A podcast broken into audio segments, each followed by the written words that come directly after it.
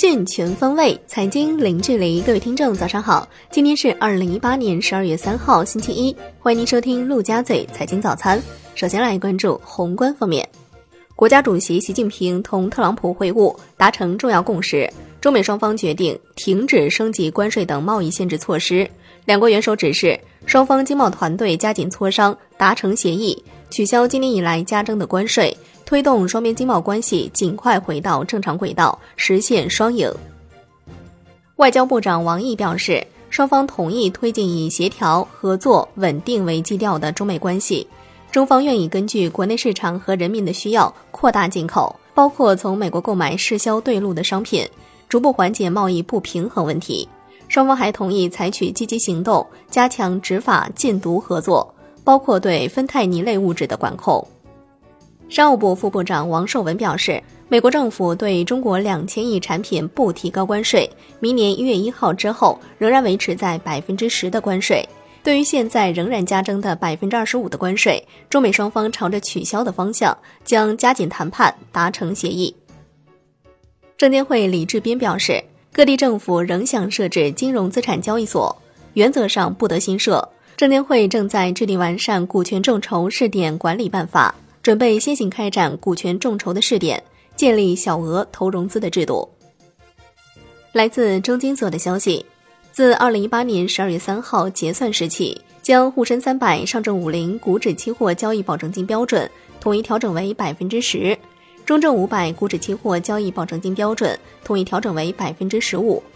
自十二月三号起，将股指期货日内过度交易行为的监管标准调整为单个合约五十手。套期保值交易开仓数量不受此限，并将股指期货平均仓交易手续费标准调整为成交金额的万分之四点六。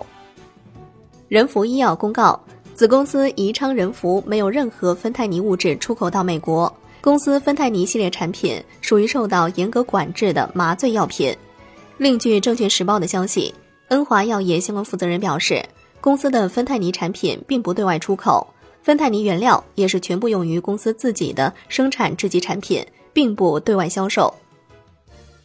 券商中国的报道，据不完全统计，A 股上市公司当中，仁孚医药、国药股份、恩华药业、灵瑞制药直接涉及芬太尼类药品。此外，还有恒瑞医药、现代制药、仙居制药、维力医疗、上海医药、健康源、丽珠集团、复星医药、科伦药业。重要控股等十家公司涉及麻醉概念。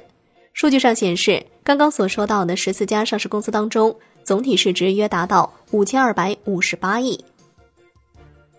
银保监会发布《商业银行理财子公司管理办法》，办法进一步允许理财子公司发行的公募理财产品直接投资股票，在非标债权投资限额管理方面。根据理财子公司的特点，仅要求非标债权类资产投资余额不得超过理财产品净资产的百分之三十五。理财子公司的最低注册资本是十亿元人民币。商业银行理财子公司按照理财产品管理费收入的百分之十计提风险准备金，允许理财子公司发行分级理财产品，不强制要求个人投资者首次购买理财产品进行面签。银保监会表示，商业银行可以通过设立理财子公司开展资管业务，也可以选择不新设理财子公司，而是将理财业务整合到已经开展资管业务的其他附属机构。商业银行通过子公司展业之后，银行自身不再开展理财业务，当然继续处置存量理财产品的除外。同时，理财子公司应当自主经营，自负盈亏，有效防范经营风险向母行传染。商业银行理财子公司。应当由在我国境内注册的商业银行作为控股股东发起设立，鼓励商业银行吸引境外成熟优秀的金融机构投资入股。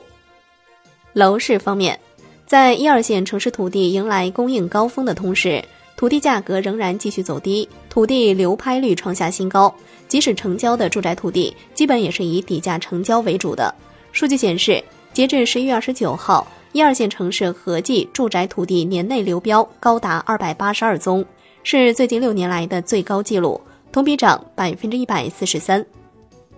产业方面，农业农村部新闻办的消息，江西省九江市柴桑区排查出非洲猪瘟疫情。来关注海外方面，美国总统特朗普表示，不久将正式通知国会，在六个月内终止北美自由贸易协定，并且给予国会批准新贸易协定的最后期限。考虑到前美国总统乔治沃克布什的葬礼，同意将预算拨款从原定的十二月七号开始往后延长两周。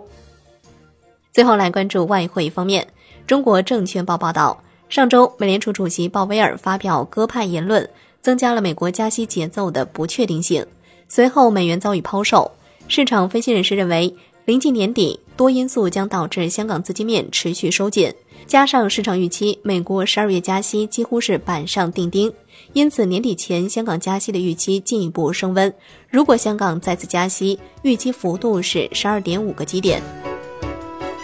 好的，以上就是今天陆家嘴财经早餐的全部内容，感谢您的收听，我是夏天，下期再见喽。